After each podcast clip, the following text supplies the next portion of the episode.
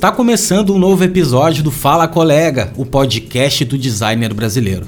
Eu sou o Léo Becker e no episódio de hoje eu converso não com uma, mas com duas designers incríveis que formam o estúdio Efige. Estou falando da Carol e da Elane, as mulheres por trás de um portfólio lindo e com muita atitude. Antes do papo com a dupla, tem alguns recados. O primeiro é para avisar que nossos amigos da Mocuperia estão com um catálogo incrível com cenas brasileiras. Sim, chega de aplicar seus projetos em mockup sem contexto. Acesse mocuperia.com e confere. E o segundo é te dizer que estamos com uma promoção para novos alunos na LBA, só essa semana. São 30% de desconto no plano anual. É só usar o cupom FALACOLEGA30 e aproveitar. Os links estão na descrição desse episódio. Agora, bora pro papo.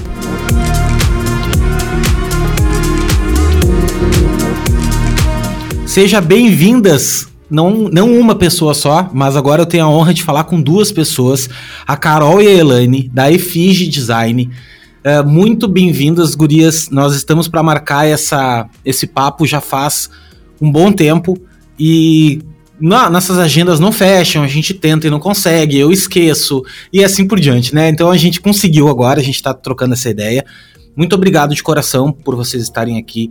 É muito importante, de verdade, não só para mim, mas para a nossa comunidade. Vocês não sabem o quanto uh, assim pessoas se beneficiam de tudo que a gente está fazendo aqui. Pessoas às vezes que não têm acesso à educação ou às vezes têm acesso, mas estão sozinhas, isoladas aí, sem sem alguém para trocar ideia, para, né, enfim, saber como é que é a vida de outras pessoas que também fazem o que a gente faz. E eu não estou falando isso porque eu acho, eu tenho certeza porque eu recebo mensagens, tá? Todos os dias de pessoas muito muito felizes assim por a gente tá, a gente fazer isso. E eu não faço sozinho, né? Eu faço com todo mundo que vem aqui participar, tá ajudando, porque senão seria eu falando sozinho aqui, eu acho que não tem graça nenhuma. É, eu só faço, eu só sou o cara que tô fazendo esse meio de campo aí de, né, de, de trazer pessoas incríveis como, como vocês para falar. Mas eu não quero me estender muito aqui, eu quero saber o, a trajetória de vocês, quero saber como é que vocês eram crianças, quero saber como é que surgiu essa parceria de vocês duas trabalharem juntas. Isso é muito legal porque eu não conheço outro outra sim, existem estúdios obviamente que tem né, equipes e tal, mas vocês têm um branding muito de vocês duas, assim, né? Então é bem legal isso, assim, é meio dupla sertaneja, eu diria até, sabe? É uma coisa assim que é bem, bem legal, sabe? Então eu queria ouvir de vocês como é que, como é que surgiu isso. E, e é isso, tá? Então conta um pouquinho para nós aí. Bom, muito obrigado mais uma vez e o né? microfone A gente já bateu um papo vocês. antes, Léo, e a gente gosta muito de você, inclusive na nossa comunidade ontem você foi pauta, a galera te adora, todo mundo em peso lá falando, gosto muito do Léo e tal, é um cara muito pra frente, muito inteligente. Bom, a gente também gosta muito de você e agradecer, né, o espaço aqui. A gente também acha que essa troca mútua e principalmente, né, trazer outras pessoas para nos ouvir enquanto profissionais, saber que dá certo, enfim, a gente bate muito nessa tecla, né, que o design é sim uma profissão que ela é rentável, que as pessoas conseguem viver dela. Enfim, que bom que você está dando, disponibilizando o seu tempo e o seu espaço aqui para a gente bater esse papo. Bom, eu e a Laine, a gente, nós somos um casal, não só uma dupla, né? Então, nós somos um casal de duas mulheres. Estamos aí no design já tem seis anos e gostamos muito de arte, de design, é, coisas visuais, cultura pop, e eu acho que isso nos ajudou muito a trilhar o mesmo caminho, né? É, então, né? E eu e Carol começamos produzindo conteúdo, então a gente decidiu passar a informação, como você falou aí, acho que é super importante compartilhar com esse pessoal, né, que está começando no design, é, que assim como quando a gente começou também precisava de um direcionamento e a gente acaba aprendendo muito também, então é super válido fazer isso que a gente está fazendo aqui hoje, que é distribuir essa informação, esse conteúdo e partilhar tanto aqui hoje quanto nas nossas redes sociais, né? Tanto a gente da EFID quanto você, Léo, que também contribui muito para isso. Exatamente. Bom, como a gente já citou, né? Somos um casal, a gente trabalha seis anos juntas, o nosso relacionamento tem sete anos, eu sempre acabo esquecendo, sabe? Sou muito ruim nisso. Sempre acabo esquecendo, mas a gente começou assim, no design, cara. Foi, infelizmente, né, a nossa história, ela meio que se se choca aí com a história da maioria dos brasileiros, que a gente não começou a empreender porque a gente queria empreender, mas por necessidade de empreender. Então a gente estava passando por um perrengue muito sério, assim. É, tivemos que vender coisas de casa para pagar aluguel, para pagar contas e tudo mais. Nessa época, né, a gente estava vendendo geladinhos na praia. E, é, cara, a gente. Vocês não sabem, mas eu tenho um projeto quando eu tô muito estressado, à beira de um burnout. eu tenho vontade de fazer o geladinho, no caso, lá no Rio Grande do Sul, chama-se sacolé. E eu tenho um projeto chamado Sacoléu, que é o meu sacolé genial, que eu vou sair para vender. É, quando eu quero. Tipo, quando eu tô muito puto, eu penso, mano, eu vou vender sacolé, velho. Que, cara, é, é fazer uns sabores e sair empurrando um carrinho, entendeu? Mas que legal você saber disso, porque eu acho que qualquer trabalho é legal de fazer. Desde que tu faça com amor e que tu faça, enfim, né? Então, eu só queria dar adendo ao sacoléu. Claro. E aí a gente vendia, né, os, os geladinhos aqui, a gente tá no interior de Sergipe. Nessa época a gente morava lá na capital, Aracaju. Então tem toda uma tem a praia, né, lá, enfim, tem toda uma costa gigantesca, corta o estado, né, o litoral todo. Então a gente vendia geladinhos lá, só que obviamente, né, a gente vendia geladinhos a R$1,50, cara. Então dava assim uma trabalheira e o dinheiro que retornava era pouquíssimo para a gente conseguir viver. E nessa época a gente já estava meio que adentrando no design, né? Fomos nós que fizemos a identidade visual dos geladinhos, a gente fez ali toda uma embalagem personalizada, legalzinho, uns adesivos e tal já estava meio que o boom das redes sociais, então a gente fazia alguns posts também. Então, mesmo sem saber, né, que a gente estava trabalhando com design, a gente já estava trabalhando com design, né?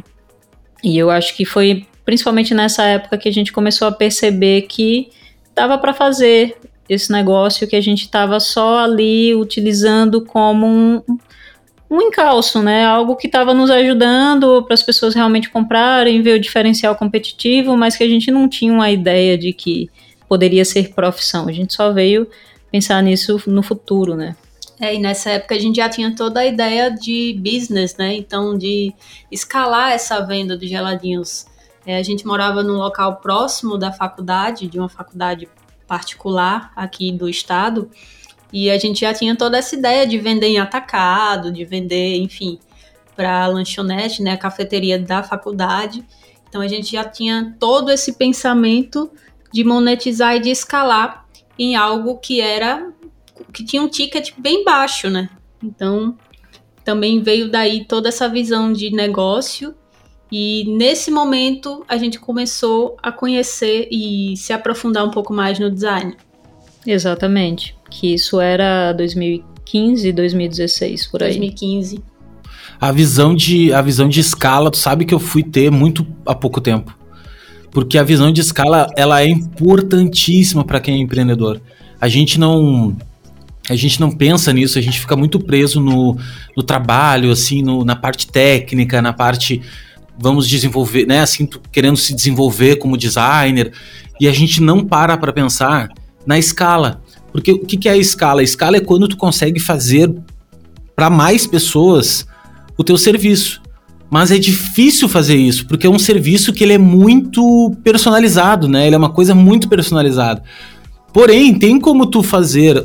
Hoje em dia existe internet. Hoje em dia não, há 20 anos, né? Já tá aí a internet.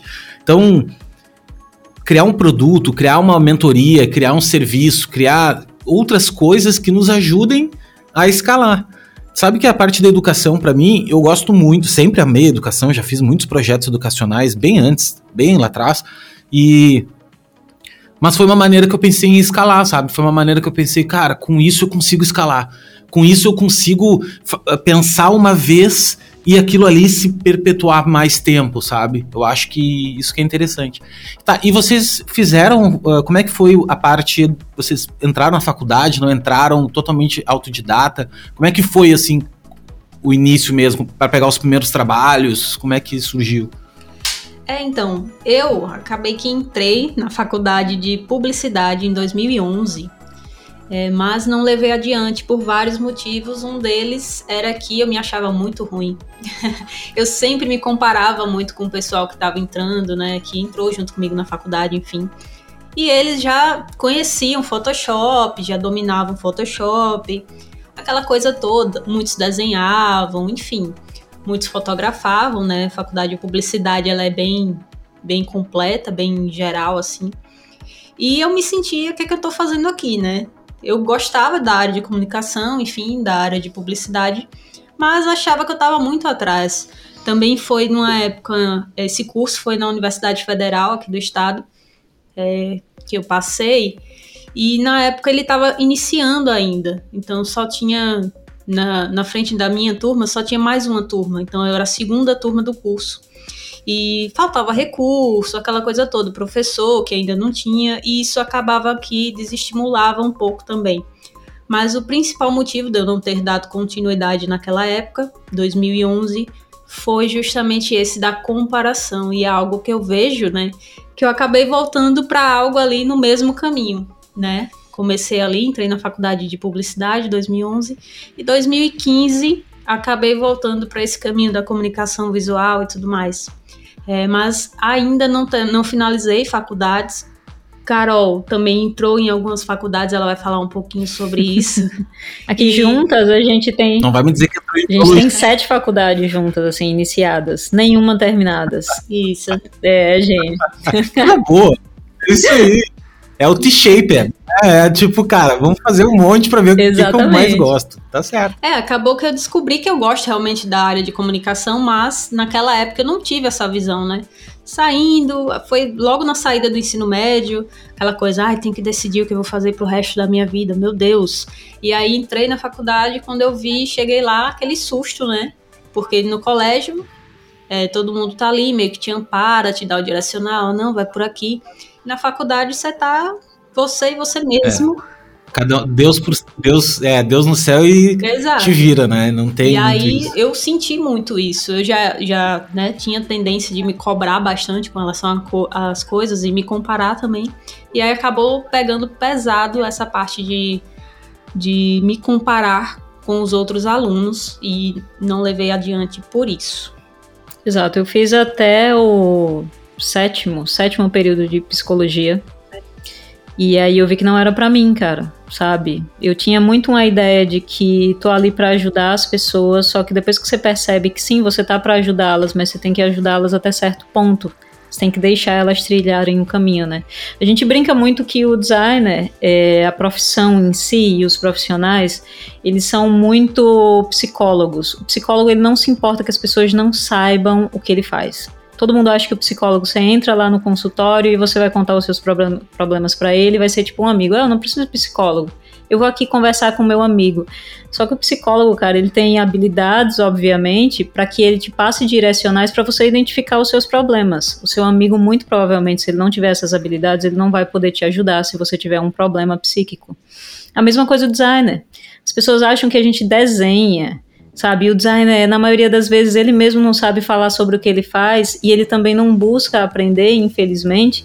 E aí fica todo mundo meio que nessa nebulosa de o que, que o designer realmente faz, sabe? Passando informações desencontradas e o próprio profissional não acaba se empenhando para né, transformar realmente essas pessoas e ver em cada pessoa a possibilidade de ensino, de fato, ó eu não só desenho, é uma das partes que a gente faz, sim, a gente faz o sketch e tudo mais, coloca lá no software, mas né, não somos artistas, como a maioria faz, a gente pode sim ter uma veia artística e aí vai depender de cada indivíduo, mas eu acho que fica muito choque de informações e os profissionais eles meio que não se importam de explicar.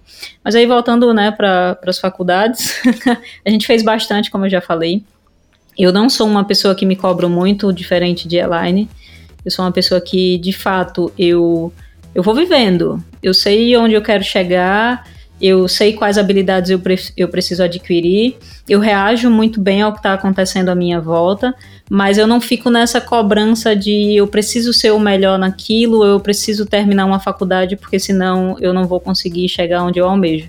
Até porque eu estou numa profissão que ela é extremamente intelectual, mas que a graduação não faria tanta diferença para o momento onde eu estou agora, entendeu? Não é como se eu quisesse advogar, por exemplo, que aí sim eu preciso de uma faculdade, ou precisasse atender alguém, né, numa urgência, emergência, que aí sim eu precisaria ter passado pela faculdade de medicina.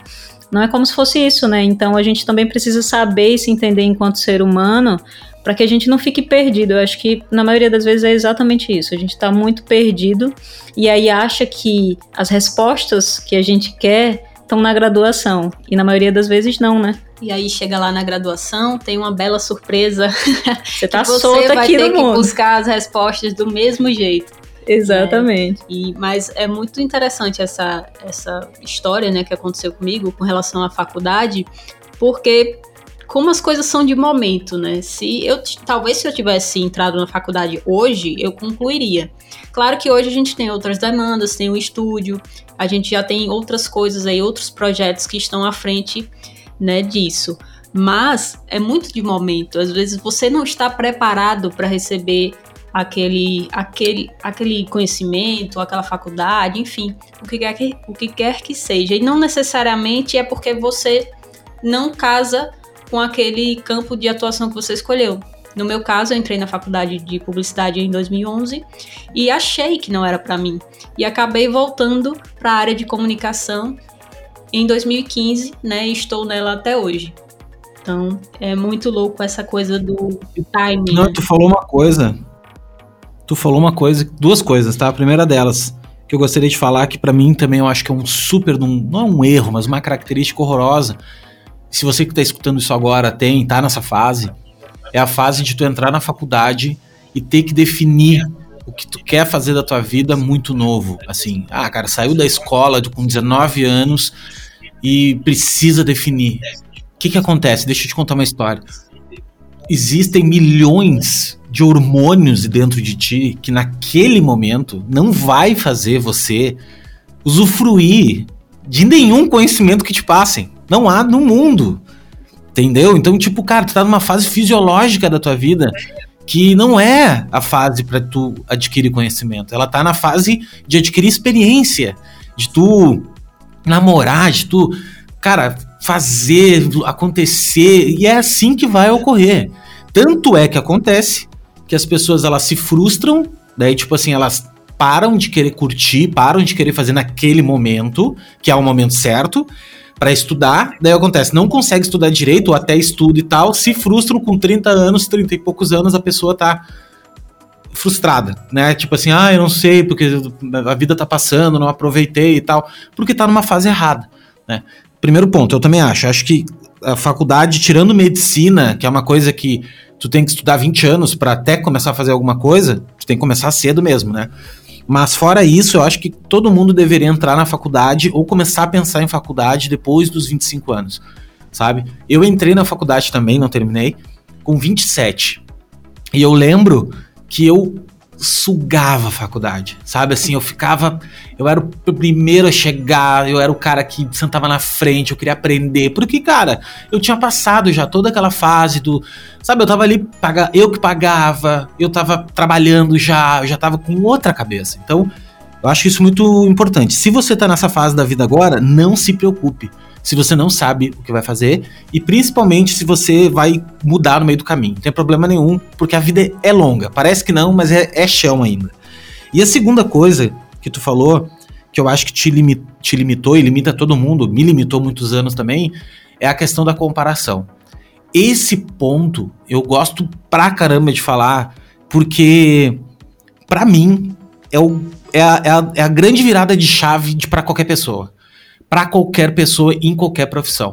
No momento que tu para de te comparar, a vida flui.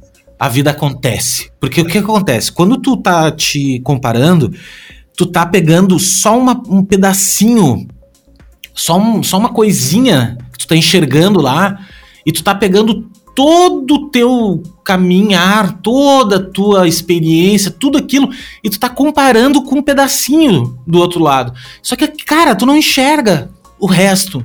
Tu não sabe o que, que a pessoa passou para chegar naquilo ali, tu não sabe o que, que ela abriu mão, quem ajudou, quem não ajudou, o que, que ela fez, o que, que ela não fez. E outra, mesmo que tu saiba, não interessa, porque cada um é único, cada um tem seu jeito, sua oportunidade, seu, seu, seu momento de aprender. A gente tem aquela fase. A gente é muito.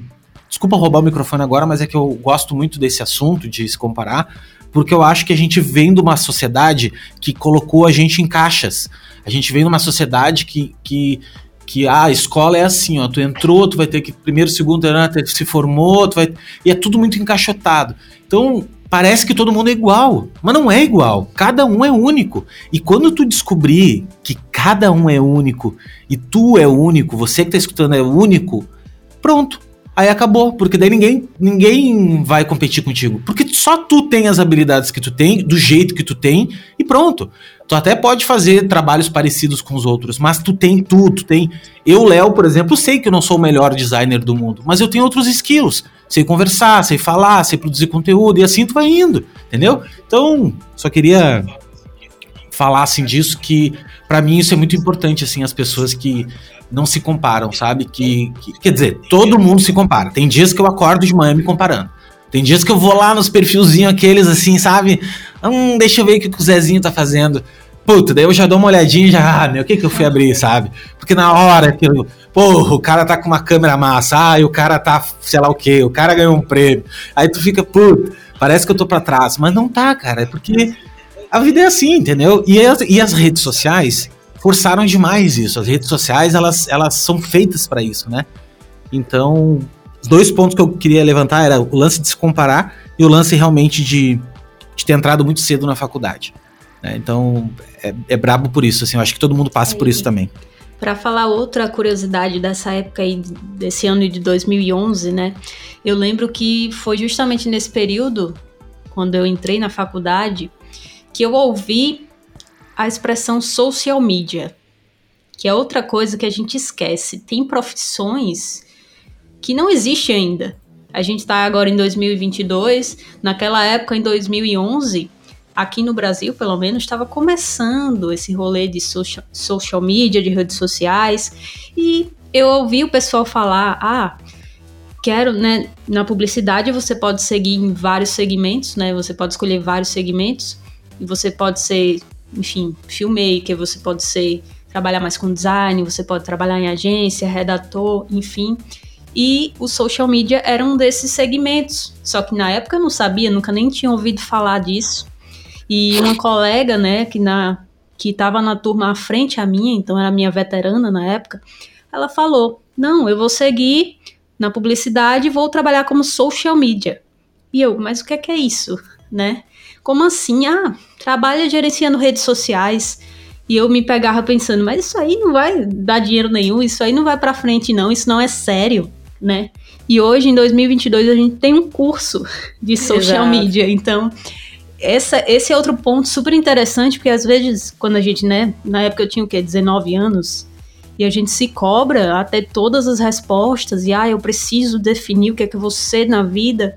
E às vezes, é muito melhor ser que nem a Carol, que tá ali é, vivendo, que nem ela mesma disse, e, e experienciando as coisas, e vai reagindo, claro que é, com objetivos definidos, mas vai reagindo muito mais também ao que acontece, se adaptando a isso, do que tendo coisas pré-estabelecidas que às vezes vão mudar com o tempo. Então, vão ter profissões, para quem está entrando, escolhendo faculdades agora, vão ter profissões lá na frente, daqui a 10 anos, que ainda nem foram criadas. Então a gente não precisa se cobrar tanto também. Hoje eu sei disso, naquela época não. com relação a essas coisas. Exato. Não, e tu vai. E assim, tem coisas que meu pai sempre disse, né? É, experiência não se compra em farmácia. Não é uma coisa que tu vai lá e compra, tu adquire experiência. Ah, então, esse lance de não saber o que, que vai acontecer é a única coisa que a gente sabe. É a única coisa que a gente sabe, assim. Eu lembro que eu tive uma agência de, de, de, de internet, de internet. Na época era, porque a internet era uma coisa que tu entrava na internet, né? Hoje em dia ela existe. Mas eu tive uma super agência que trabalhava com Flash. Animação em Flash. E, cara, Flash não existe mais. E daí, como é que faz, entendeu? E eu lembro que na época a gente migrou de boas. Por quê? Porque as coisas começaram a acontecer e entrou rede social, que era uma coisa que não existia até então. Não existia o Orkut, mas não, não, não tinha tráfego, não tinha essas coisas assim, né? E Só que a Carol, ela é muito mais de boa, né? Ela parece ser uma pessoa de boa. Uma pessoa que, cara, vai indo. Não é uma pessoa ansiosa, né? Que tem aquela lance da ansiedade de, cara, preciso fazer. Sabe o que acontece, Léo? E... Eu já até conversei com a Elaine sobre isso várias vezes, como você já deixou aqui o microfone aberto pra gente falar sobre as nossas vivências, né? Eu vim de uma família muito pobre. De verdade, assim, mas muito pobre mesmo. Nunca cheguei a passar fome, minha mãe sempre foi muito batalhadora, mas eu vim de uma família muito pobre. E eu sempre vi que a minha mãe, ela dava o jeito dela ela simplesmente, cara, precisa fazer uma faxina, vamos fazer faxina. Precisa trabalhar na padaria, como a Elaine falou, minha mãe já trabalhou em tudo, desde é olaria, sabe, fazendo tijolos, bloco e tal, telhas, até em padaria, fazendo biscoitinhos amanteigados, sabe? Minha mãe trabalhou com tudo assim mesmo, e eu acho que vem muito disso, sabe? Do exemplo. De você faz o que tem que ser feito quando a oportunidade aparece. Ponto. E eu, muito provavelmente, eu tenho essa ideia de. Eu sou muito tranquila para tomar a decisão certa, que é certa para mim naquele momento, exatamente por conta desse exemplo que a minha mãe dava em casa, né? Ó, tem conta para pagar, tem conta chegando. Não vou colocar o meu ego acima de mim, sabe? Eu lembro da. da Elaine estava comigo quando minha mãe contou quando ela parou de fumar. Minha mãe disse que estava grávida da minha irmã e ela fumava. Ou era comprar o leite ou era comprar o maço de cigarro. Parou de fumar na hora. Não tinha como, sabe? E é, é exatamente isso. É, é, essa coisa de. Pelo exemplo que a minha mãe deu, eu fui me adaptando, fui entendendo de fato, né? Quando é que você tem que tomar decisões e decisões que sejam assertivas para aquele momento. Então eu sou muito tranquila, a Elaine percebe diariamente, assim, para tomar a decisão. Ah, você quer ir no cinema? Ah, não sei, não, então vamos. Ah, você quer comer tal coisa? Ah, não sei, então vamos comer isso aqui. Eu tomo realmente a decisão, não tem essa de Escorpião. É. eu sou de Ares. Mas eu costumo dizer que eu sou Ariana é, Nutella. Não. Ah, fudeu, né? Signo do ar, né, velho? Eu sou de Libra. Então, tipo, Deus o livre tomar decisão. Quer dizer, eu, eu vou falar o seguinte: eu tomo decisões todos os dias muito rápidas, assim, eu não tenho problema com tomar. Só que quando são coisas meio assim. Ah, pois é, o que, que nós vamos comer hoje? Que é o drama. Pra quem mora, enfim, moram assim, eu moro eu e minha esposa também, é só isso que, que nós vamos comer hoje? É o drama, cara, é um drama. E não é. E assim, tu, graças ao universo, assim, eu tenho, tenho condições, assim, de hoje em dia pegar um iFood e poder comprar, assim, o que, que eu quero, eu vou pegar. Mas não é esse o problema. O problema é o que comer, né? O que, que tu quer comer. Nossa, eu fico, cara. Ah, mas a gente podia comer isso, a gente podia comer aquilo. E ela é de. E ela é Capricórnio, né? Então ela é um pouco mais. Vamos aí, vamos fazer, vamos naquilo, né? Por isso que vão se completando. Me diz uma coisa, quando é que vocês abriram o estúdio? Quando é que vocês resolveram, tá, meu, agora vamos, vamos abrir, a gente tem... Como é que Essa foi o início? A história é muito assim? legal, porque a gente estava na Pindaíba, como já, já abrimos aqui, né, já contamos, e a gente resolveu voltar para nossa cidade aqui, os nossos pais estão aqui, então ficar mais próximo dos pais, a gente poderia ter ajuda, né, deles e tudo mais, então resolvemos voltar para nossa cidade, fica a 55 quilômetros da capital, de Aracaju, e a gente começou a procurar emprego, cara. É aquele negócio, tá devendo aluguel, energia, água, enfim, todas as contas chegando, então vamos procurar emprego, emprego normal, sabe? Atendente de loja, agente administrativo, o que viesse. E eu isso, lembro. Isso porque a gente queria continuar morando junto, né? Não queria voltar para casa dos nossos pais, enfim, queria continuar com a nossa independência. E aí a gente pensou, tá, vamos voltar para nossa cidade porque o aluguel lá é mais barato né? Então a gente consegue manter por um tempo. Enquanto isso, é, consegue manter por um tempo daquele jeito, né? A gente vendeu tudo que tinha dentro de casa. A gente se mudou, cara, Literalmente. com um sofá que minha avóinha me deu. Ela disse, passa aqui em casa, vem buscar esse sofá que eu sei que você tá sem nada. Um colchão de solteiro. E eu acho que foi isso. Basicamente. Foi, nossas e roupas. as gatas. e as gatas, né? Porque... Mas assim, ó, a gente faz qualquer coisa para não voltar. Assim, ó, qualquer coisa, velho. Eu vou, eu vou, vender mandolate na esquina, mas eu não volto Exatamente. pra casa dos meus pais. É uma questão de honra, né? Porque quando tu saiu. Eu, eu, quando eu saí de casa super velho, né? Eu fui sair de casa, eu tinha 28 anos, eu acho. Uh, porque eu me dava super bem com meus pais e, enfim, não tinha esse drama. E eu não tenho história triste na minha vida. Eu não sou de classe média baixa, nunca tive dinheiro também, mas assim, eu, meus amigos tudo também não tinham dinheiro, então a gente meio que não, sei lá, não ligava, entendeu? Eu me criei brincando na rua, brincando com. jogando bola. Minha mãe sempre me deu tudo que tinha na época. Sei lá, se tinha na época do skate, minha mãe me dava um skate, mas não era um skate de, marca, era um, sei lá, mais ou menos. Ah, as roupas de marca, nunca tive de marca, era sempre, mas minha mãe sempre me deu, assim, eu não posso reclamar disso. Só que quando tu sai de casa, tem um, tem um lancezinho assim de tipo, puta, meu, é que nem tu, tu vai voar, né? Tu tem que ir. E os teus pais ficam meio assim, ah, meu, pô, fica aí mais um pouco, né? Sei lá, a não sei que tu tenha um super problema, né, com pai e mãe, às vezes rola isso. Mas eles ficam torcendo um pouquinho assim para que tu, tu, volte, né? E, cara, é não olhar para trás. É, velho, não olha para trás, né? Faça qualquer coisa. Foi exatamente o que a gente fez, né? Então a gente realmente veio morar aqui. O pai de Elaine, inclusive, que nos ajudou a alugar a casa e tudo mais. Foi ele que deu o nome dele lá como fiador e tal. E a gente, cara, a gente tem que. Agora que a gente tem É, a gente mesmo. tem que. Não, não pode atrasar de jeito nenhum, porque é o pai de Elaine e tal, que tá, tá financiando aí pra gente, tá sendo esse fiador. Enfim, a gente começou a procurar emprego. Eu lembro que eu fiz entrevista de emprego até em inglês, não fui contratada. Até hoje sou muito magoada com isso, velho. O cara falou: Ó, oh, tem seu currículo aqui em inglês, vou fazer a entrevista em inglês. Tá, tá Cuidado bom. com os currículos e os portfólios. Exato. O que, vocês colocam nele? Eu disse, não, então tá bom. Ele, não, autodidata, eu disse, autodidata. Ele, eu também. Eu disse, então tá bom. Erro de concordância aqui, se tiver. Os dois são autodidatos, ninguém é nativo, tá tudo certo. Mas enfim, fiz a entrevista em inglês, não passei, a Elaine que entrou, e entrou para um atacado, enfim, super conhecida nacionalmente e tudo mais. É, e aí foi quando a gente conheceu o Marcelo Kimura. Passou um anúncio dele pra gente. Nada do designer. E aí a gente. É, foi quando eu conheci. Isso. Eu acho que. Mas isso faz uns 4, 5 anos, faz uns 5 anos atrás, eu acho. que, né? assim, não sei, né? Se era um dos únicos, mas enfim, foi o que chegou pra gente de produção de conteúdo em português e de design foi um dos pra únicos também, que chegou foi. pra gente. E aí a gente acabou acompanhando o Kimura, né? A gente já gostava de design, como a gente falou, a gente criou. É, já tinha tido loja de. É, antes dos geladinhos, né? A gente tentou ter uma loja online de roupas, lingerie, esse tipo de coisa. Só que acabou não dando certo porque a gente não tinha o capital, né? Pra girar, para fazer o giro da loja. Mas tudo isso, o site, o logo da loja, é, o logo dos geladinhos também, uma cartilha, menu, tudo isso a gente fez e Carol também já tinha tido outras experiências em alguns canais que ela tentou juntamente com outra pessoa iniciar na internet. Então tinha já tinha esse essa proximidade, né, do design, além da faculdade que eu iniciei também de publicidade. Exatamente. Bom, conhecemos Marcelo e aí eu falei, Elaine, se eu não conseguir um emprego, eu preciso ajudar de alguma forma, né? Então, vamos lá, eu vou tentar esse lance aqui de design, vou estudar. O Marcelo estava com a jornada do designer gráfico.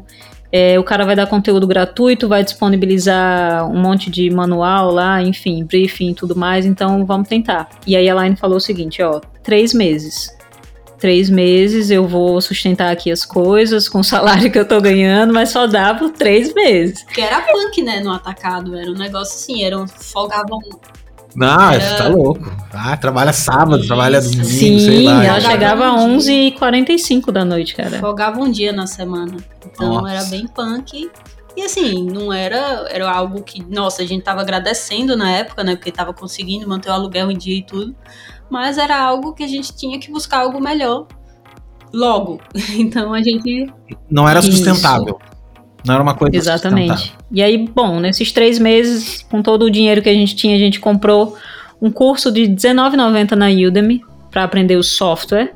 Então era um cursozão, eu não lembro o nome do curso agora, mas vinha com sete software em design, Illustrator, Photoshop, enfim. E aí eu peguei para aprender, cara, de fato, assim, a gente tem os PDFs do Marcelo até hoje, a gente já conversou com ele sobre isso. É, realmente estudei muito e aí a gente começou a fazer ali para os parentes, né? Os parentes são os testes. As Minha irmã, as cobaias. Minha irmã estava terminando faculdade. É o que eu falo para todo mundo. Olha, como é que eu começo no design, cara? Não tenho, não tenho cliente. Mano, vai atrás do teu primo, Exato. teu tio, teu. Qualquer coisa, velho. Vai em quem confia em ti. Ou poderia confiar em ti, né? Inicialmente. Sempre tem alguém.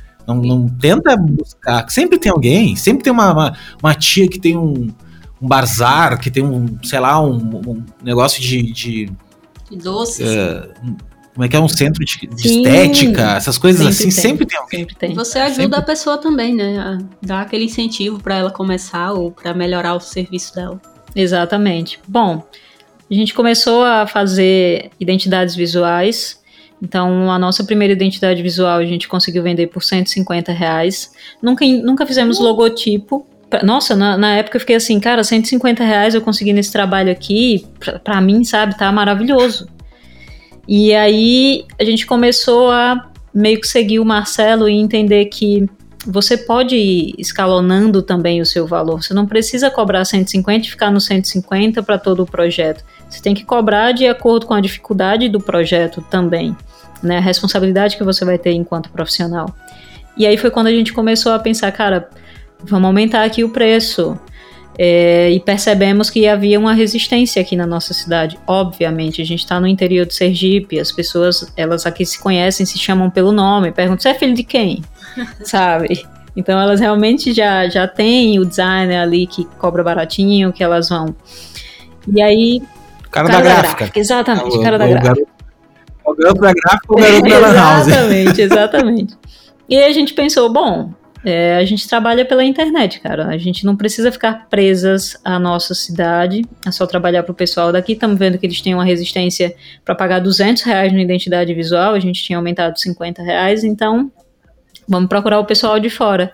E foi aí quando as coisas começaram realmente a dar muito certo, sabe? A gente prospectou muito, ativamente mesmo, no dedo, procurando empresa, Elaine ajudava, inclusive, a gente procurava por nicho, assim. Hoje a gente vai, procurar de fisioterapeuta, amanhã a gente vai procurar de psicólogos. E aí a gente ia procurando essa galera, até que um belo dia a gente deu sorte, como dizem. Claro, claro. a gente deu sorte, uma, uma crossfit do Rio de Janeiro, lá do Leblon, é, acabou fechando com a gente. Só depois de fechar o contrato com, com o dono, a gente descobriu que ele treinava a galera da seleção brasileira de natação, tinha um monte de gente que era famoso, assim, de atleta famoso, galera do MMA, galera levantamento de peso, acho que chama wrestling, não é isso o nome? Enfim, galera da luta.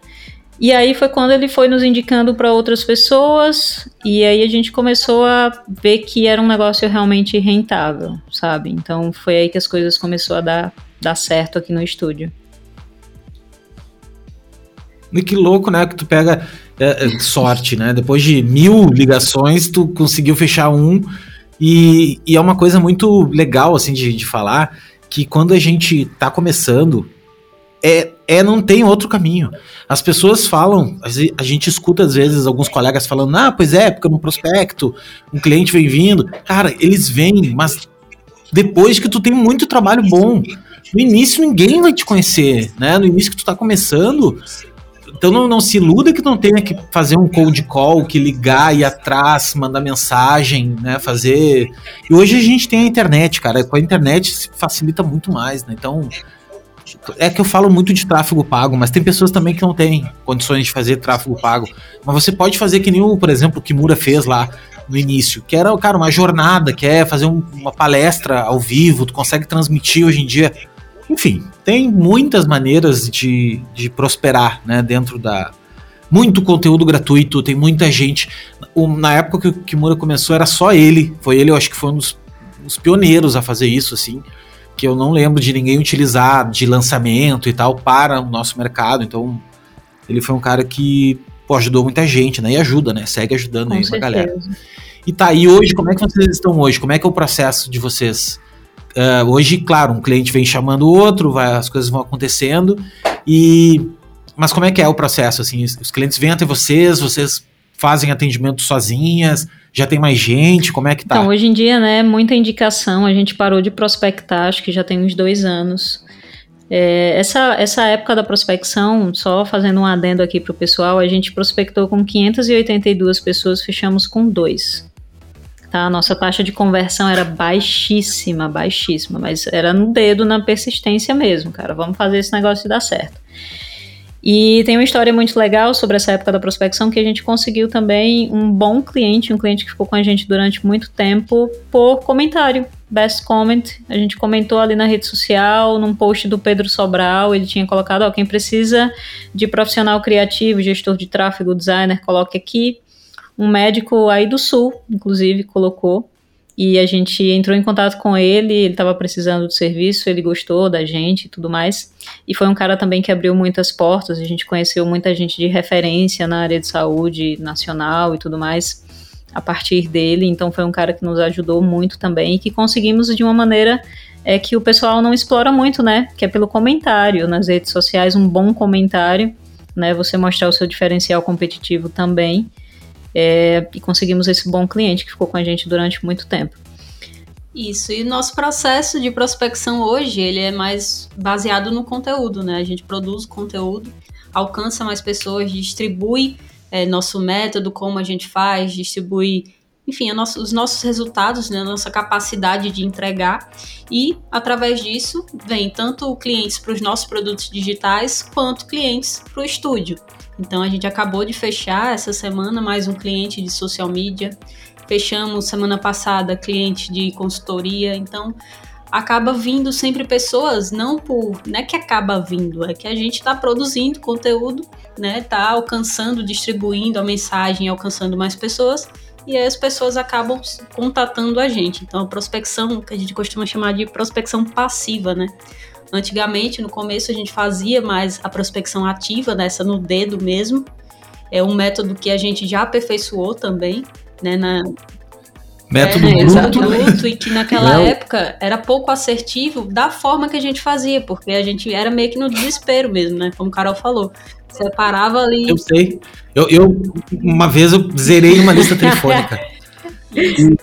Aí não fechei nada. Esse próprio esse Liguei próprio método de prospecção ativa, a gente melhorou ele, né?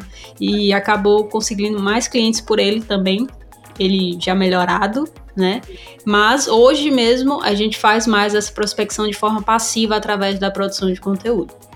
Exato, né? Então a gente atende muita gente que não é aqui de Sergipe, mas pessoal do digital, né, a gente percebeu que com os lançamentos, enfim, vários profissionais que estão aí muito bem posicionados em suas áreas nos procuram, tanto para ajudar como social media, como também, né, para fazer identidades visuais. A gente tem um monte de projeto aqui engavetado que a gente não consegue colocar aí no mundo ainda por conta né, dessa correria que a gente está passando. E uma coisa que a gente percebeu muito e que você que está nos ouvindo também pode utilizar é que as empresas elas estão procurando bons profissionais para fazer consultoria para os profissionais delas, ou seja, para os funcionários, né, para os colaboradores. Semana passada a gente fechou uma consultoria desse tipo empresarial para ajudar né, o pessoal que está ali estruturando uma empresa no digital. Então, você que está nos ouvindo e que é bom nisso, já sabe os seus processos, seus métodos e quer entrar nessa área aí também de consultoria empresarial, tem muito chão pela frente, porque tem pouquíssimos profissionais que fazem, né? Então, é até uma boa a gente deixar aqui explanado para quem quer entrar nessa área também. E até falando naquele ponto que a gente falou aqui no começo, né, de escalar serviço, essa é uma ótima opção, porque você disponibiliza ali uma hora do seu dia, duas horas do seu dia, e você consegue atender quatro, cinco pessoas num dia só. Então você acaba escalando um pouco mais também. Exatamente. E pode, é. pode falar. Pode falar. Bom, só, só fazendo um adendo aqui, né? A gente quer contratar umas três pessoas esse ano ainda, né? A gente estamos muito apertadas, inclusive. Como a gente tem a nossa comunidade, a comunidade Método EFID, que a gente ensina business né, para profissionais criativos, como a gente já deixou muito claro para o pessoal de lá, eles têm realmente né, o primeiro lugar na fila, então a gente meio que já está de olho em algumas pessoas ali, elas já meio que perceberam que estamos namorando-as, então muito provavelmente, né, em pouquíssimo tempo se você não tá vendo, né? Se você não sabe. Me conta mais, conte-me conte mais sobre essa parte de produto de vocês. Como é que é o produto? Como é que surgiu a ideia de fazer ele? Como é que encontra ele? Como de é novo, é? né? A gente vai reagindo ao que está acontecendo. A gente estava muito feliz com os resultados que a gente tinha trabalhando com o serviço de design, né? Então fazendo identidades visuais, trabalhando como social media, trabalhando como designer de posts. E para a gente já estava tudo maravilhoso. Até que a gente resolveu agradecer o Marcelo Kimura, porque lá em dezembro a gente faturou 30 mil reais com serviços. Né? Só nós duas de casa e tudo mais, a gente pensou, cara, vamos fazer um post. Comprar a casa. nem, alugou, nem alugou mais a casa, mas vamos comprar. Exatamente. A gente falou, cara, a galera acha que design não é rentável, a gente precisa colocar isso no mundo. Vamos fazer um post aqui e deixar lá, né, como um marco É, até para lembrar, para a gente lembrar, enfim, ser lembrada pelo, pelo Instagram. E aí tá bom, daqui a pouco começa a vir um monte de notificação, a gente marcou o Marcelo só pra, enfim, se ele soubesse, né, que ele tinha nos ajudado e tudo mais. E aí eu lembro que nesse dia a gente tinha colocado um anúncio de tráfego pago para vender o nosso serviço social media. Eu falei, Elaine, o, o, anúncio, cara, seis reais por dia tá dando muito certo, tá vindo muita gente. Só que não, tinha sido o Marcelo que tinha repostado nos stories é. dele. O Marcelo, ele, ele Cara, ele entrega muito Sim. com as coisas dele. Uma vez ele fez, eu fiz um post de propósito, totalmente estratégico, de que eu fiz uh, que o Marcelo Kimura era uma fraude. E, cara, muito animal. Fiz assim. Ah, tem, cara, eu ganhei 700 seguidores com o repost dele. Ele fez um repost e, tipo, cara, vão lá no perfil desse cara que o cara tá me defamando e tal. E eu fiz toda uma história e tal, não sei o quê. E do Star Wars. E, e, meu, o cara é fenômeno, né? Tipo, é que é um cara que, meu, ele tá há muitos anos Exato. fazendo isso, né? Tem que respeitar, velho. O cara começou quando ninguém fazia. E fora que o trabalho Exatamente. dele é incrível. Eu acho, sou fã dele. Ele já veio aqui, falei tudo isso para ele. Enfim. Beijo, Exato, Marcelo. Nós somos muito gratas a ele. Assim, ele sabe disso, a gente conversa com ele de vez em quando. Enfim, ele sabe que ele é o nosso mentor mesmo, que é um cara que a gente se espelha, tem como referência. Mas ele fez esse repost e a galera começou a chegar e ele resolveu fazer uma live com a gente, enfim, cham nos chamou, a gente estava muito nervosa no dia, isso foi abril do ano passado. E bateu 900 pessoas nessa live. E aí ele pediu pra gente falar sobre esse nosso método de prospecção. Ó, eu queria só, a gente vai fazer a live assim, sem script nenhum, vocês vão contar a história de vocês. Mas aí, né, pra galera que tá ouvindo que não tem clientes ainda, vocês podem passar esse método de prospecção de vocês. A gente falou, claro, a gente passa assim. E, cara, bombou. Assim, no, na nossa DM, o pessoal, vocês dão consultoria, dá consultoria, por favor, a gente quer, enfim, aprender com vocês. E aí foi no momento que Elaine, eu, eu tava super eufórica só de ter falado com o Marcelo Kimura, não tava pensando nisso. Mas a Elaine falou, cara, vamos fazer consultoria com esse pessoal que tá pedindo. Em menos de um mês, só em abril, a gente atendeu 52 pessoas. Então foi muita gente. Foi muito enriquecedor para a gente. A gente aprende muito quando a gente ensina. A gente aprende muito mais do que ouvindo, do que lendo, do que debatendo. Não, eu, eu comecei a produzir conteúdo e eu descobri isso no início. Acabou. Ainda mais quem é autodidata. Acabou daí. Porque daí tu realmente aprende. Quando eu preciso, tu, pra ensinar, tu tem que aprender para ensinar. Não Exato. tem outra forma. Senão fica falso. Tu nem consegue, né? Então é o melhor jeito. E aquele negócio, né? Quando você aprende para si, eu até falei isso ontem numa aula. Uma coisa sou eu conversando comigo mesma, lendo para mim, eu já entendo os meus padrões. Outra coisa é eu montar uma aula para 50 pessoas de maneira extremamente didática, que as 50 pessoas entendam o que eu tô falando. Então eu realmente preciso me adaptar àquela realidade. E aí Elaine falou: vamos dar consultoria para essa galera, 52 pessoas atendidas, e continuando vindo gente, a gente já estava assim, sugada já a nossa energia, a gente já não conseguia nem mais falar, sempre tocando na mesma tecla, ensinando o mesmo método. E aí a Elaine teve a brilhante ideia, cara, vamos montar uma comunidade.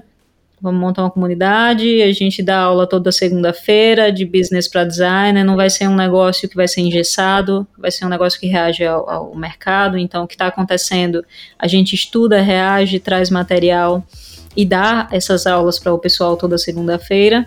E foi assim que nasceu o método EFIGE. É, a gente até teve o um aniversário agora em abril, né?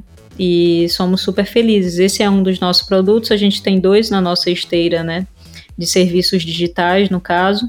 Um que é o curso Social Media Estratégico, onde a gente ensina, né, nossos, todos os nossos métodos enquanto social media. A gente ensina o pessoal que social media não tem nada a ver com design de posts, a elaborar estratégias e tudo mais. E o outro é a comunidade Método Efige, que a gente tem um super orgulho, porque ela é uma comunidade de fato. As pessoas ali se tornaram amigas, elas se ajudam, enfim.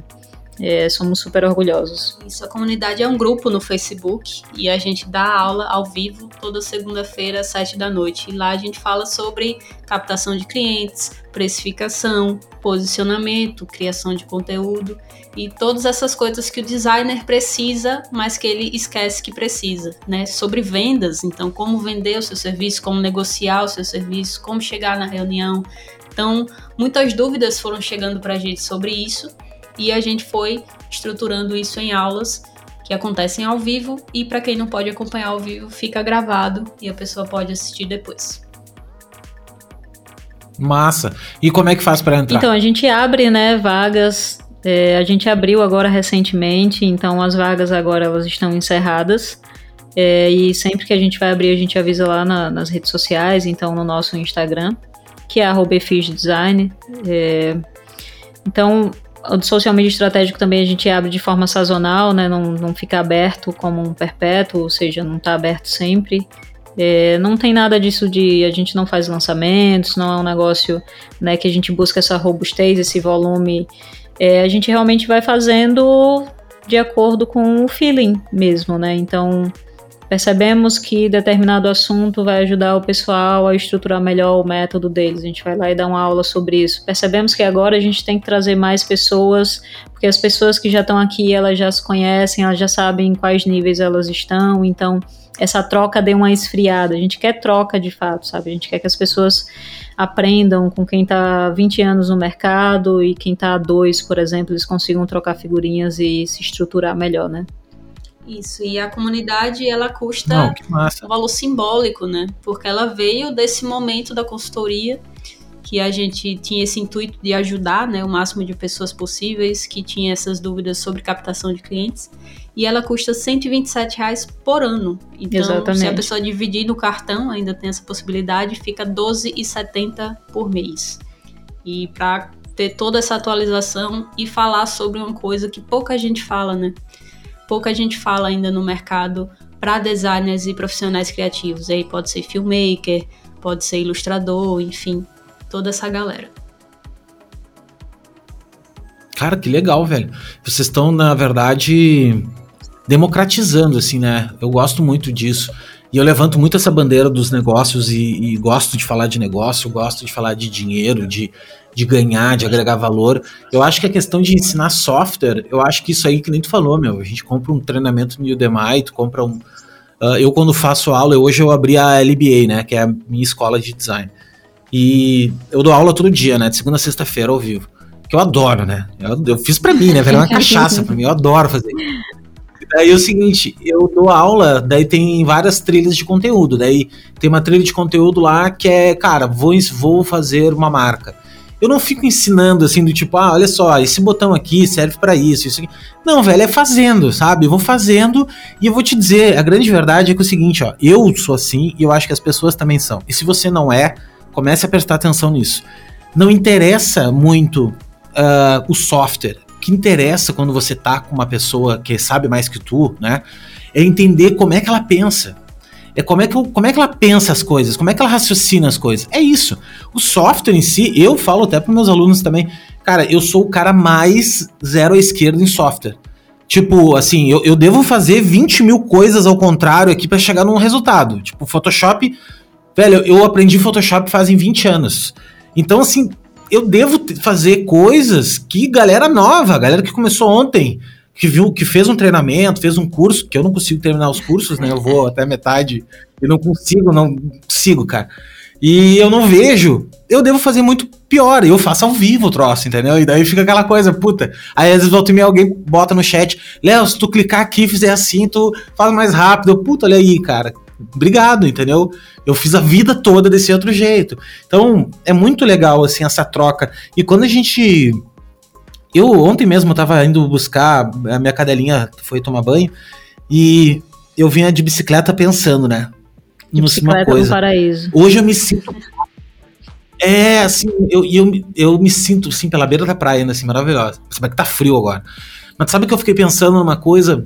Uh, eu me sinto parte hoje em dia de uma coisa maior.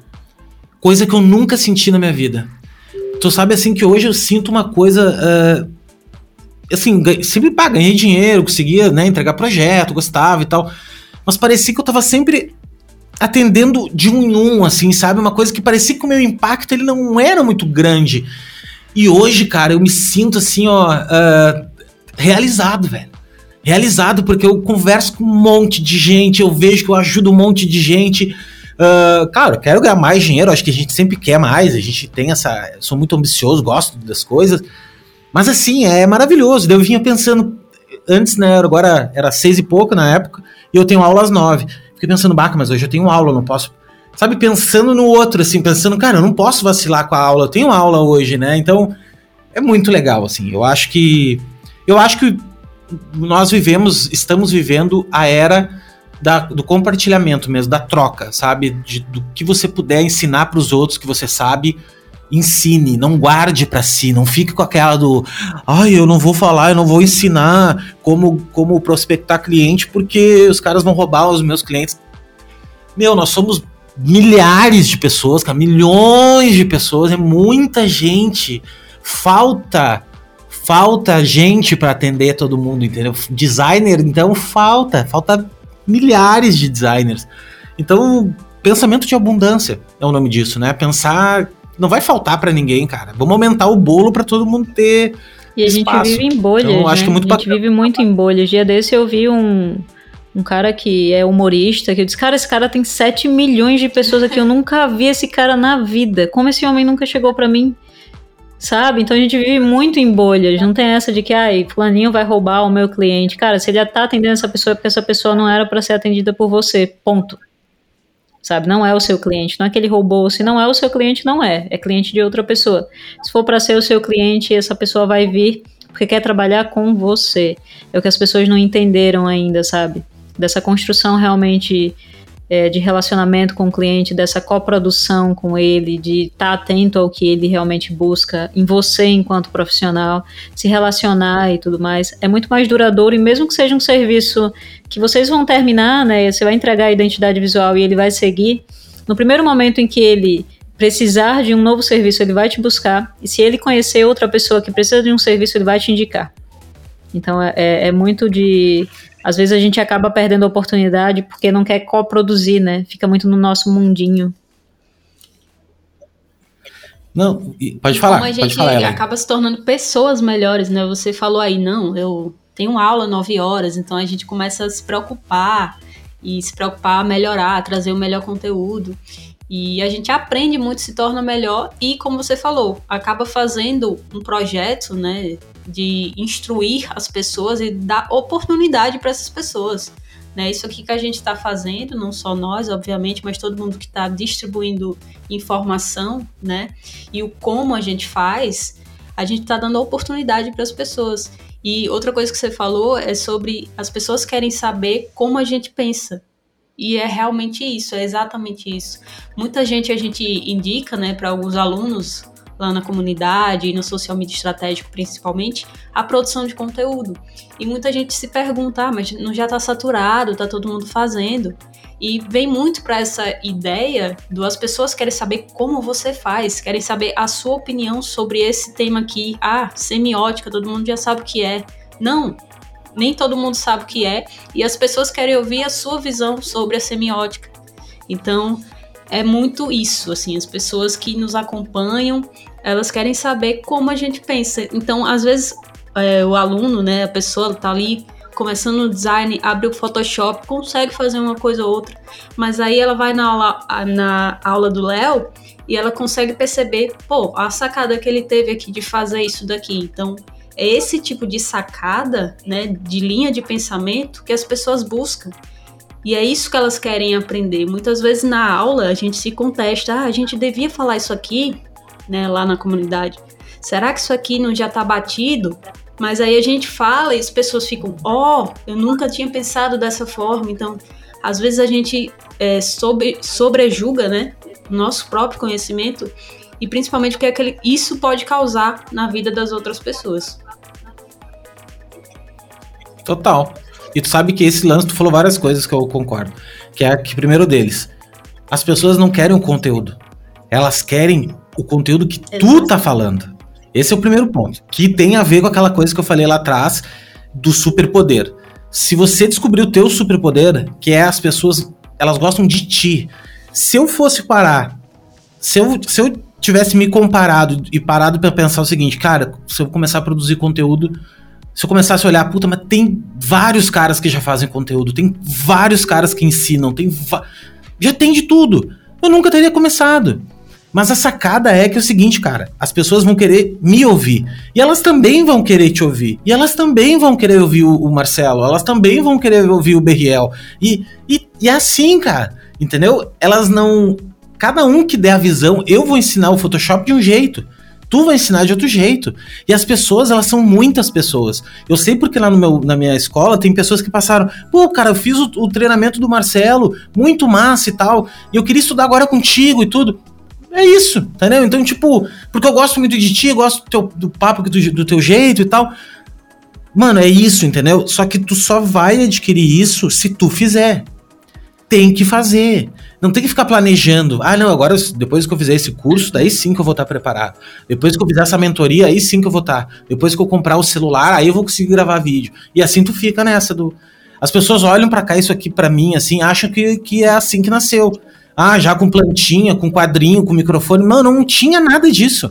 Eu comecei com meu celular sozinho ali, meu meio todo gaguejando e fui fazendo, entendeu? E todo mundo começou assim. Vocês começaram assim também. Todo mundo começa do, de um início, né? E, e, é isso. Deixa eu perguntar uma coisa para vocês que eu gosto de perguntar e gosto de ver a visão.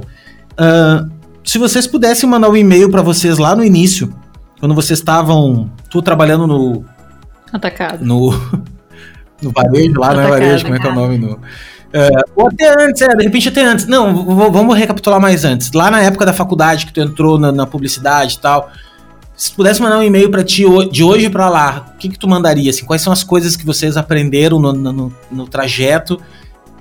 Obviamente, deixa eu levar em consideração uma coisa. Vocês não estão, vocês só estão aqui porque vocês adubaram a vida, né? Fizeram merda, literalmente, uh, a, muitas, muitas dos erros de vocês foi o que trouxeram vocês aqui. Então, é meio paradoxal. Não existe como vocês estarem aqui sem os erros. Mas, pra galera que tá começando e a galera que, né, escuta a gente, coisas que vocês percebem assim que, tipo, opa, para aí, meu.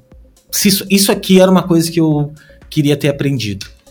Ah, falando de mim, né, da época aí da, do início da faculdade de publicidade, eu acho, acho não, tenho certeza que eu, tá, eu olharia pro meu colega e veria, não, esse aqui manja muito do Photoshop, eu não sei de nada. Então eu colaria nele e tentaria aprender com ele.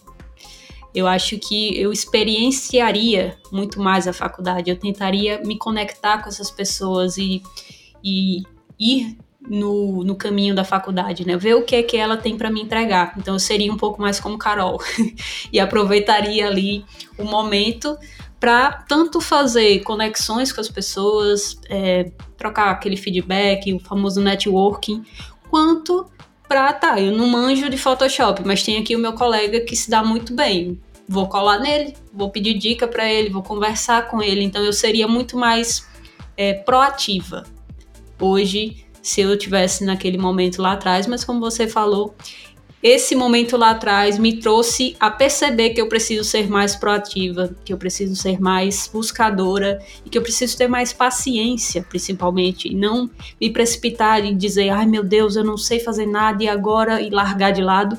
Não, às vezes basta só paciência e conversar e pedir, ó, oh, você sabe isso daqui mais do que eu, como é que você faz? Qual a sua visão? Então, eu tentaria aprender mais com as pessoas ao meu redor. Olha, se eu pudesse voltar ao momento em que a gente estava pensando na decisão de, de voltar aqui para nossa cidade, dar esse passo para trás, eu falaria, Carol, não existe demérito nenhum você dar dois passos para trás pensando nos passos que você vai dar para frente. Eu fiquei com muita vergonha, isso é, é real, assim, eu nunca abri para ninguém, nunca nem falei com a Elaine sobre isso. Mas eu fiquei com muita vergonha de ter que regredir, de ter que sair do lugar onde a gente estava morando, de estar tá devendo, de não ter dinheiro para pagar as minhas contas. E se eu pudesse olhar para mim naquele momento e dizer, cara, força aí, você está fazendo o que é certo, você está tomando a melhor decisão, você está batendo no peito e trazendo a responsabilidade para si, dizendo eu estou devendo, de fato, estou aqui vendendo as coisas que tem disponíveis. E principalmente eu estou regredindo, eu estou vendo que eu dei um passo maior do que a minha perna identifiquei o erro, estou regredindo para que eu consiga progredir a partir daqui. Eu acho que eu deixaria isso muito bem claro. Não existe demérito nenhum em você quando você percebe que não dá para progredir por esse caminho, você tentar de fato realmente voltar, né, dar dois passos para trás para dá aquela olhada panorâmica, qual é o caminho que eu vou seguir a partir de agora, né, com mais calma, com mais clareza. Não, cara, vocês falaram coisas bem. E, pô, legal ter falado esse lance do ter vergonha, né? Porque a gente acaba tendo vergonha de coisas que não eram para ter vergonha, né? É, a gente é muito acostumado com acerto, todo mundo só quer acertar. Só que errar. Errar é maravilhoso, velho. Só existe um jeito de tu aprender que é errando. Não tem outro jeito. Se teu pai te contasse. Meu pai me contou tudo o que ia acontecer comigo. E ele me contou, velho. Ele falava assim, Léo, isso aqui vai ver que vai dar merda. Dito e feito, merda. Em vez de eu, ah, não, olha só, realmente vai dar merda, não vou fazer. Não.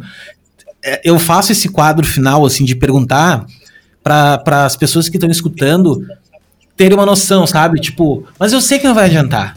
Eu sei que, meu, 95% das pessoas não vai adiantar. E vou te dizer mais, é até bom que não adiante. Porque daí a pessoa vai passar, velho, vai atravessar o, o, o como é que é o nome daquela árvore que é cheia de espinho, cara? Ah, não vou lembrar agora. Mas tipo, maricá. Maricá é uma, uma árvore cheia de espinho. Cara, ele vai atravessar os maricá e vai ter que se, se lanhar. Porque é aí que tu ganha corpo, é aí que tu ganha. Eu lembro assim que eu era um cara muito. É, não, tinha, não tinha uma disciplina, assim, não, não, não conseguia me apegar às coisas. Até um dia que eu passei vergonha. Realmente eu passei vergonha. Assim, uma vergonha interna, uma coisa assim que eu respeitava muito um cara, eu admirava muito um cara e o cara se decepcionou comigo, sabe? Que eu vacilei. Naquele momento em diante, eu prometi para mim mesmo que eu não ia mais. Então, mas eu tive que passar por aquilo, né? Então é assim, a vida é assim. Mas é, é legal ouvir, assim, de. de uh, quando tem outras pessoas também, que a gente é humano, cara. A gente erra e tá tudo bem, né? Então tá tudo certo. Queria que vocês deixassem as palavras finais pra galera que nos escuta aí. Bora lá, então. Bom, tem um não é um conselho, tá, gente? Vocês. Conselho é aquele negócio, né? Conselho ninguém gosta. A gente gosta de sentar com um amigo se e conversar, vai conversar. Se for conselho, ninguém vai seguir. Exatamente, ó. Um, vou dar um papo aqui para vocês agora, deixar um, um, uma dica. Não é nenhum conselho, é só uma dica. Avalie-se. Preste atenção no que é que você realmente é bom, se você quer persistir nisso. E se você for bom no que você está fazendo, mesmo que você esteja ali no início, você já percebeu a inclinação. Se você for bom no que você está fazendo, mesmo que você ainda esteja verde e você quer fazer isso é, por um período de tempo aí que não é definitivo, mas que você quer percorrê-lo, bate no peito e faz. Mas faz assim, muito bom, melhor que você pode dar. Não seja aquela pessoa que chega para fazer um negócio e faz meia boca e acha que está entregando muito. Não seja prepotente. As pessoas têm costume de liberarem o vídeo lá do Cristiano Ronaldo falando que você tem que se achar o melhor profissional que você é. Se eu não me achar o melhor, quem vai me achar? Só que o Cristiano Ronaldo realmente foi o melhor durante muito tempo. Né? Talvez você não seja o melhor ainda, mas busque ser esse melhor primeiro, se entendendo enquanto pessoa, que eu acho que é o mais importante. Quando a gente não se autoavalia, fica correndo dessa autoavaliação, já está demonstrando muito que a gente tem medo do que vai ver no espelho. Então se autoavalie, perceba no que você é bom, quais são as suas inclinações, bate no peito e vai realmente faz o que você puder, dar o seu melhor e faz o que precisa ser feito. É isso aí. E agradecer ao Léo pelo convite. Finalmente deu certo. Que bom. Que isso. E se você que está ouvindo ainda não nos conhece, nós somos a EFIS Design e eu sou a Elaine. E eu, Carol. A gente fala Elaine aqui, tá, gente? Porque a gente não tem esse E que o pessoal do Sul-Sudeste fala, então a gente fala E. Então, é, a gente fala E, então fica Elaine, não Elaine. Isso. Depois de toda essa aula de, de mas eu, se eu vou, se eu for pra aí, eu ficar uma semana aí, eu tô falando que nem vocês, cara. Muito bom, muito bom. Eu vou pra São Paulo, eu fico uma semana, eu tô falando que nem paulista, tá ligado? É muito louco, assim, né? Isso, quando a gente convive. se vocês ainda. Mas muito bom ouvir vocês falarem. Tá nos ouvindo, ainda não nos conhece, nos segue lá no Instagram, Refis Design, que a gente fala muito sobre produção de conteúdo, sobre design, obviamente, sobre vendas, sobre negociação, precificação todos esses temas que muita gente que está começando no design e mesmo quem já está aí há um tempo tem muita dúvida, tá? Então conheçam lá nosso trabalho nas redes sociais também. Fiquem tranquilos que eu vou marcar vocês aqui, vou marcar no, no, enfim, no Spotify, todo mundo vai conhecer o estúdio de vocês. E gurias, vocês são incríveis, mais incríveis ainda do que eu já era fã de vocês, mas Uh, eu sempre gosto de bater um papo, porque é diferente, né, cara? A gente consegue estender mais. A gente já fez live juntos, foi muito massa. Uh, então, assim, agradeço demais, eu agradeço demais a oportunidade de falar com vocês, da gente construir mais um tijolinho aí na nossa trajetória, né? Eu acho que espero que esse podcast contribua para a carreira de vocês, que, que isso aqui abra mais portas e abra portas também para quem está escutando. Enfim, eu acho que jogar para o universo aí karma bom, karma positivo, né? Para a gente plantar. Tem que plantar. Se não plantar, não colhe. Essa é a grande verdade da vida, né? E é isso. Muito obrigado de coração para você que está escutando a gente. E a gente se vê no próximo episódio. Valeu. Beijo, Beijo galera.